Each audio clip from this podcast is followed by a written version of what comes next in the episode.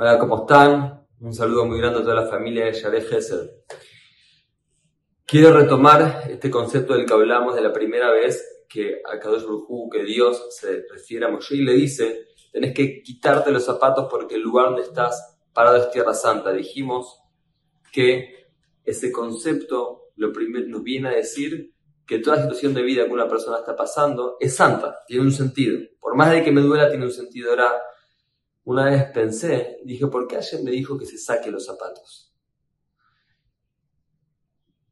Y creo que hay algún mensaje muy profundo para llevar a otro nivel lo que hablamos la vez pasada. Y es lo siguiente. Es que cuando yo me saco los zapatos, me pongo en contacto directo con la situación.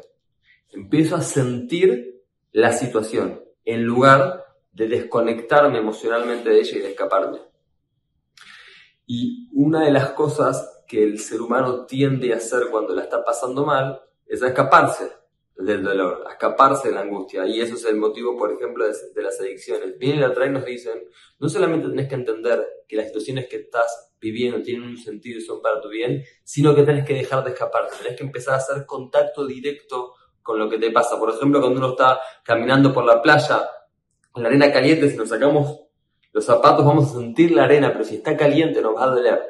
¿Qué dicen los jamim que pasó al pueblo de Israel cuando fueron, empezaron a sentir la opresión de los egipcios? Dice la Torah que el dolor que experimentaron se generó que eso se exprese en, un grito, en una tefilá a Hashem. Cuando Hashem escuchó el clamor y el dolor del pueblo de Israel, se aceleró el proceso de redención. Y ese es un mensaje que tenemos que, entender. Cuando uno está atravesando una situación difícil, no hay que desconectarse emocionalmente de eso, pero hay que tener cuidado. No, la razón por la que queremos sentir lo que nos pasa es para que eso nos lleve a un lugar positivo, para que nos lleve a reaccionar, por ejemplo, a hacerte filar y a tomar conciencia de lo que me pasa, no para caer en yehush, en desesperanza. Entonces, ¿cuál es la clave para poder lograr eso? ¿Cuál es la clave para poder conectarme emocionalmente con lo que siento y que eso sea positivo? Es la muna. Es entender que tiene un sentido y es para mi bien.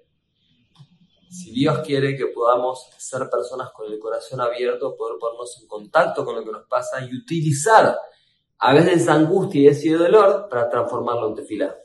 Un cariño grande, que haya los bendiga.